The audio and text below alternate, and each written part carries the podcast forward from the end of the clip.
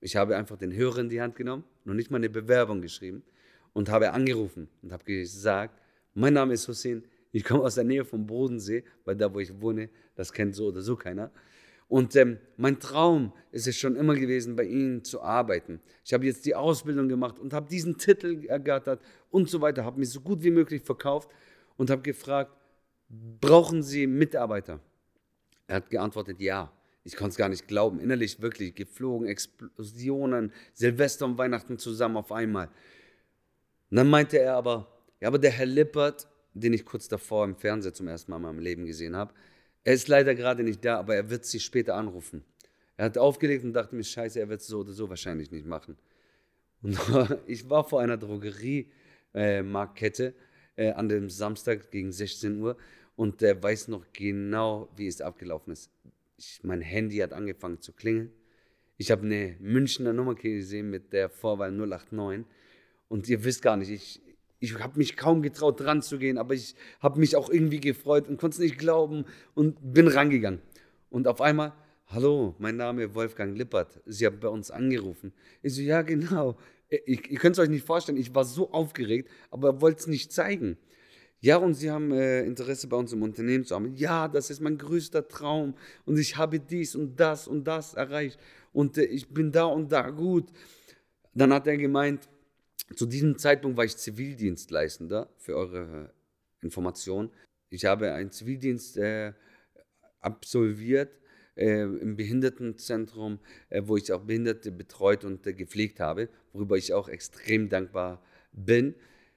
Auf jeden Fall hat er gefragt, okay, was machen Sie denn Mittwoch? Also bedenkt bitte, es war Samstag, Samstag früh bin ich aufgestanden. Ich habe noch gar nicht dran gedacht, da anzurufen. Ich wusste noch nicht mal, wer die sind. Habe mich innerhalb eineinhalb Stunden darüber informiert, wer und was. Und am Samstag um circa 16 Uhr fragte mich, was ich an Mitt am Mittwoch mache. Ich habe gesagt, ähm, gar nichts, ich bin Zivildienstleistender. Ich kann, was immer Sie von mir wollen, machen. Ich kriege da eine Freistellung, was auch gestimmt hat. Also gut, dann lade ich Sie herzlich ein dass sie Mittwoch und Donnerstag bei uns Probe arbeiten. Ich konnte es nicht fassen. Ich habe keine Bewerbung rausgeschickt. Ich habe gar nichts gemacht. Er hat mich eingeladen, weil er mich, weil er vielleicht wusste oder mich, weil ich mich gut verkaufen konnte. Ich habe aufgelegt und äh, konnte es nicht glauben. Wie gesagt, ich habe meine Mutter angerufen, ich habe Silvester gefeiert. Ich konnte es nicht glauben, nochmals. Also habe ich es freigenommen, bin Richtung München mit dem Zug gefahren habe damals meine tollsten Klamotten zusammengesucht, ähm, habe mir extra Dinge gekauft von dem Geld, was ich äh, ja nicht wirklich hatte. Also wirklich sehr wenig. Und dann bin ich nach München gefahren.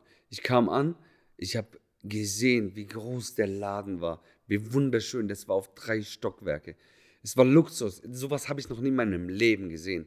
Und dann noch obendrauf habe ich am ersten Tag, wo ich war, Verona Pot sehen dürfen. Wer sie heute kennt, es, war, es ist noch immer eine Berühmtheit und eine Bekanntheit. Und das war einer seiner Kunden. Dann hat man mir gesagt, was meine Aufgabe war. Meine Aufgabe war, nach München in die Stadt zu laufen, in die Stadtmitte, ein Modell zu suchen, das blonde Strähnen bekommen sollte. Und dafür hatte ich circa eine Stunde Zeit. Ich bin losgegangen und dachte, oh mein Gott, wie ich aussah damals, zeige ich euch irgendwann mal irgendwo. da brauchen wir noch ein bisschen Zeit, dass wir uns kennenlernen und dass ich Vertrauen in euch habe und ihr in mir. Ähm, also bin ich losgegangen und äh, war in 15 Minuten anstatt eine Stunde wieder in diesem Laden. Ich habe tatsächlich es kurz daraufhin geschafft, ein Modell zu finden. Habe die Haare gemacht mit den Aufgaben, die ich bekommen habe. Habe das gemacht. Am Abend kam der Herr Lippert und sagt zu mir, ziehen Sie sich die Jacke an und kommen Sie mit.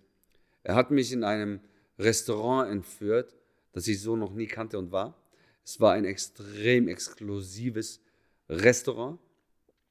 Und ähm, ja, er hatte auch gefragt, ob ich was essen will. Ich habe absolut Nein gesagt, weil ich nicht wusste, äh, esse ich mit dem falschen Gabel oder äh, habe ich äh, mit der richtigen Hand das Messer. Also habe ich Nein gesagt, ich trinke nur ein Wasser. Dann haben wir uns unterhalten, hat mich gefragt, und wie fanden Sie es bei uns so sehen? Ich habe gesagt, oh mein Gott, richtig schön, vielen Dank dass ich hier sein darf. Und es ist so schön und tralala. Und bedenkt nochmals, ich sollte an einem Mittwoch und an einem Donnerstag Praktikum machen. Es war Mittwochabend. Und dann habe ich ihn gefragt, ja, wie fanden Sie mich? Also ganz ehrlich, Ähm, sehr selten, dass jemand zu uns kommt und sich über das Unternehmen schon so gut auskannte oder auskennt und wie gut sie sich mit diesem Unternehmen befasst haben. Und fachlich sind wir sehr, sehr zufrieden.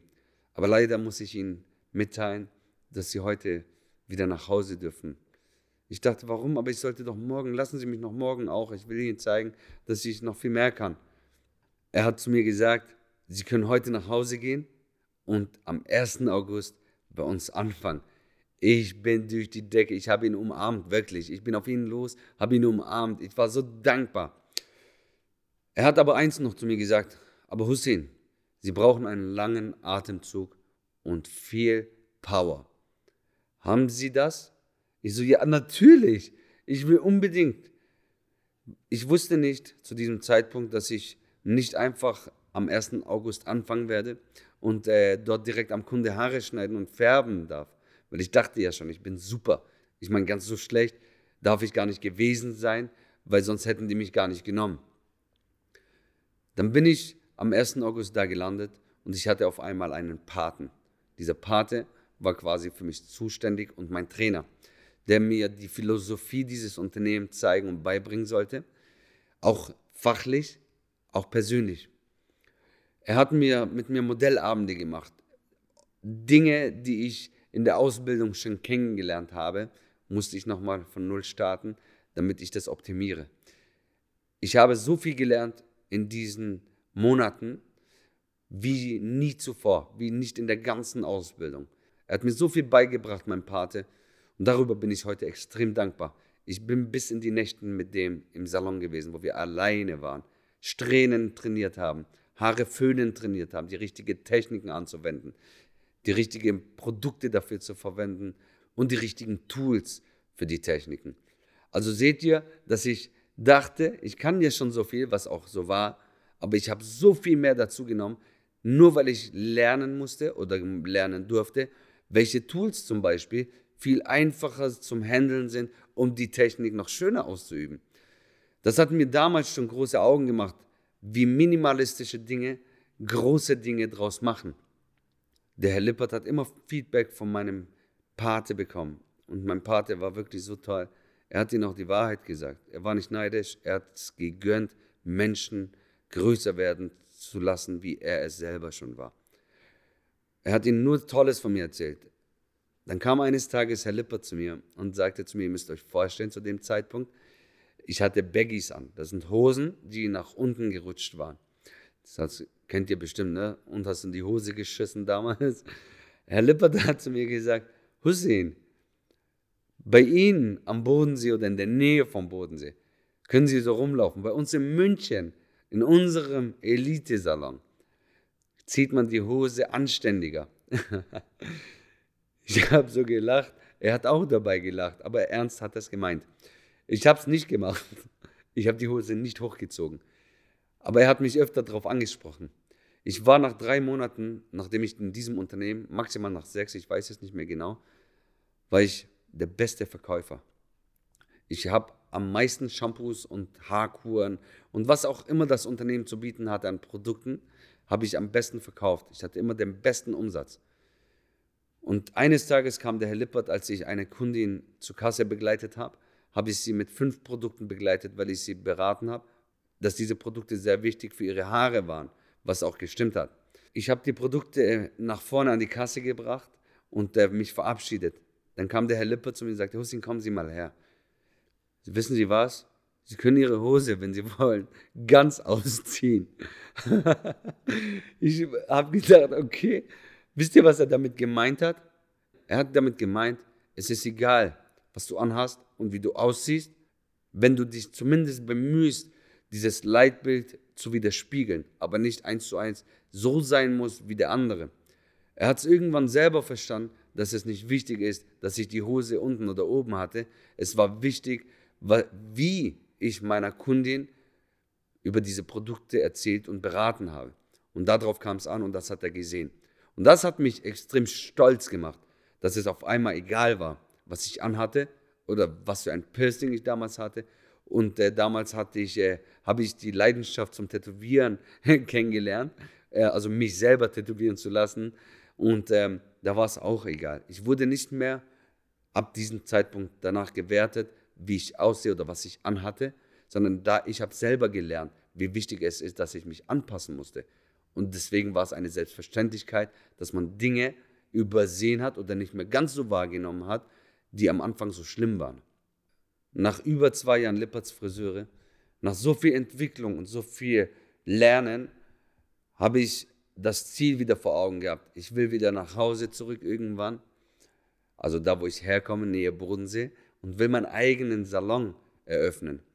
Nun sind über zwei Jahre vergangen und ich habe gesagt, ich möchte den nächsten Schritt gehen. Ich möchte noch mehr sehen, mehr Erfahrung sammeln und äh, habe mich äh, in Berlin bei Udo Walz beworben und durfte auch für eine kurze oder durfte da auch arbeiten. Äh, nur ich wollte nicht so lange in Berlin bleiben. Es war wirklich sehr, sehr kurz. Ich habe dann äh, eine Stelle in Zürich bekommen, eine ganz andere Ecke, aber viel näher zu meinem Zuhause. War da Art Director und durfte viel mitwirken in diesem Unternehmen, wo ich da wieder was ganz Wichtiges und anderes gelernt habe, nämlich Leitung, nämlich Verantwortung zu übernehmen, Verantwortung für andere, Verantwortung darüber, dass das Unternehmen wächst. Und das war ein sehr wichtiger, mit der wichtigste Punkt, um meinen eigenen Salon zu eröffnen. Ich war auch da nicht ganz so lang, über ein Jahr. Und dann wollte ich den nächsten Schritt gehen, nämlich meinen Meister zu machen, nämlich diesen Meistertitel, den ich dafür benötige, um meinen Friseursalon zu eröffnen. Ich war in der Nähe von Köln und habe da den Meister nicht bestanden. Ich war da und habe Theorie, wo ich wirklich gedacht habe, ich würde es verkacken, aber sowas von, weil ich es noch nie richtig konnte, habe ich so kurz, ja so haarscharf habe ich es nur wirklich bestanden. Im praktischen Unterricht habe ich in alle Fächer anscheinend versagt. Ich erzähle euch kurz, warum ich der Meinung bin heute, warum ich das verkackt habe und versagt habe. Ich war in solchen namhaften Unternehmen und war immer im oberen Segment mit dabei. Also ich habe bei den Großen mitgespielt, die in diesem Unternehmen mitgewirkt haben oder dabei waren. Und auf der Meisterschule soll ich nicht bestanden haben? Ich konnte es nicht verstehen. Dann habe ich überlegt, woran es liegen konnte. Ich erzähle euch kurz über meinen Prüfer, der zu mir eines Tages kam und mein Ego zu diesem Zeitpunkt so groß wie nie zuvor war. Und äh, während der Prüfung wollte er kontrollieren, meinen Haarschnitt kontrollieren. Dafür benötigt er einen Kamm, einen Schneidekamm hat mich angeguckt und hebt mir die Hand davor hin und guckt mich an und sagt, ohne Bitte. Und da bin ich richtig schlimm, denn ich finde, Respekt ist extrem wichtig, egal wer man ist und was man ist. Auf jeden Fall sagt er, hält er die Hand davor und sagt zu mir, geben Sie mir Ihren Kamm. Ich habe ihn angeschaut, habe gesagt, nö. Wirklich, genauso kaltblütig und mit diesem Ego, wie ich es euch sage, nö. Guckte mich an, geben Sie mir Ihren Kamm habe ich gesagt, lernen Sie erstmal Respekt. Und dann hat er mich angeguckt, geben Sie mir Ihren Kamm. Ich so, nein, ich gebe Ihnen meinen Kamm nicht. Ich finde, Sie reden so nicht mit mir. Sie haben mit mir nicht so zu reden. Heute sage ich einerseits gut, andererseits scheiße. Ich hätte einfach meinen Mund halten müssen und hätte diese Prüfung bestanden. Aber nein, ich wollte es nicht. Und es hat irgendwie gebieft und ähm, meiner Meinung nach war das ein richtig großer Punkt. Ab diesem Zeitpunkt habe ich es bei dem sowas von verkackt, dass er ja, mich eigentlich gar nicht mehr leiden konnte. Aber es hatte wieder ein Aber. Es war trotzdem im Nachhinein genau richtig, warum es so gelaufen ist.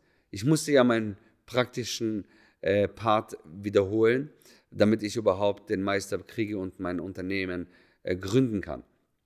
Ich bin dann nach Hause zurück zu meiner Familie, Nähe Bodensee und habe mir die nächstmögliche Meisterschule gesucht und habe da, haltet euch fest, meinen praktischen Teil mit 1, bestanden.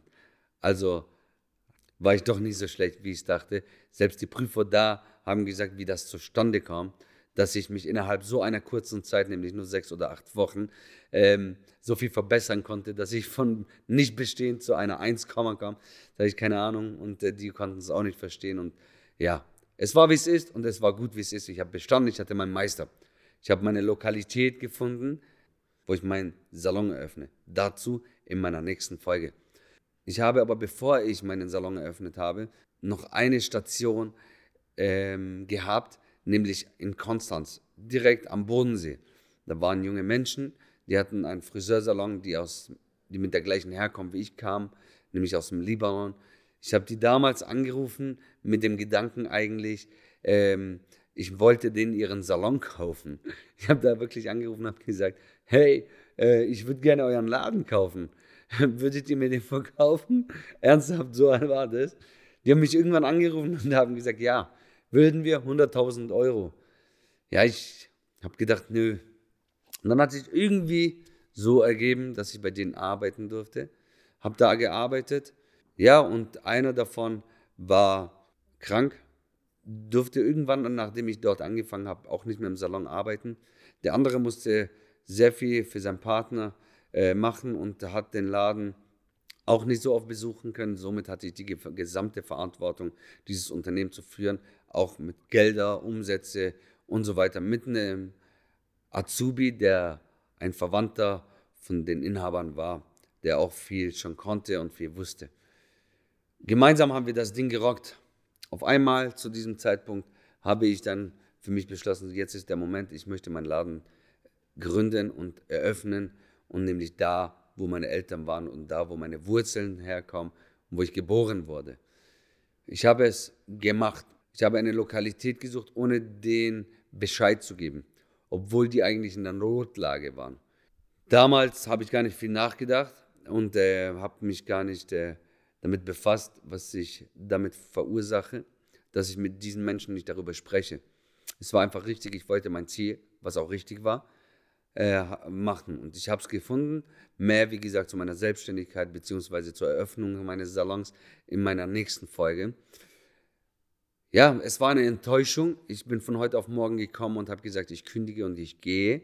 Bin auch gegangen, ohne den, mit denen Aussprache zu halten, ohne dass ich gewartet habe, bis ich diesen Menschen äh, ja, helfen kann, solange sie mich noch gebraucht haben, bis er zumindest wieder zurückgekommen ist. Damals war es mir egal. Heute bin ich mit diesen Menschen wieder Geschäftspartner in anderer Geschäftsbeziehung. Ähm, heute weiß ich durch das persönliche Wachstum, dass ich es nie wieder so machen würde, weil es nicht fair war, so zu machen. Aber wisst ihr was? Das Beste an der Sache ist, dass man auch sowas sieht und daraus lernt, dass es einen zum Wachsen bringt und äh, dass ich auch in der Lage bin, mich dafür zu entschuldigen. Ich habe es auch gemacht.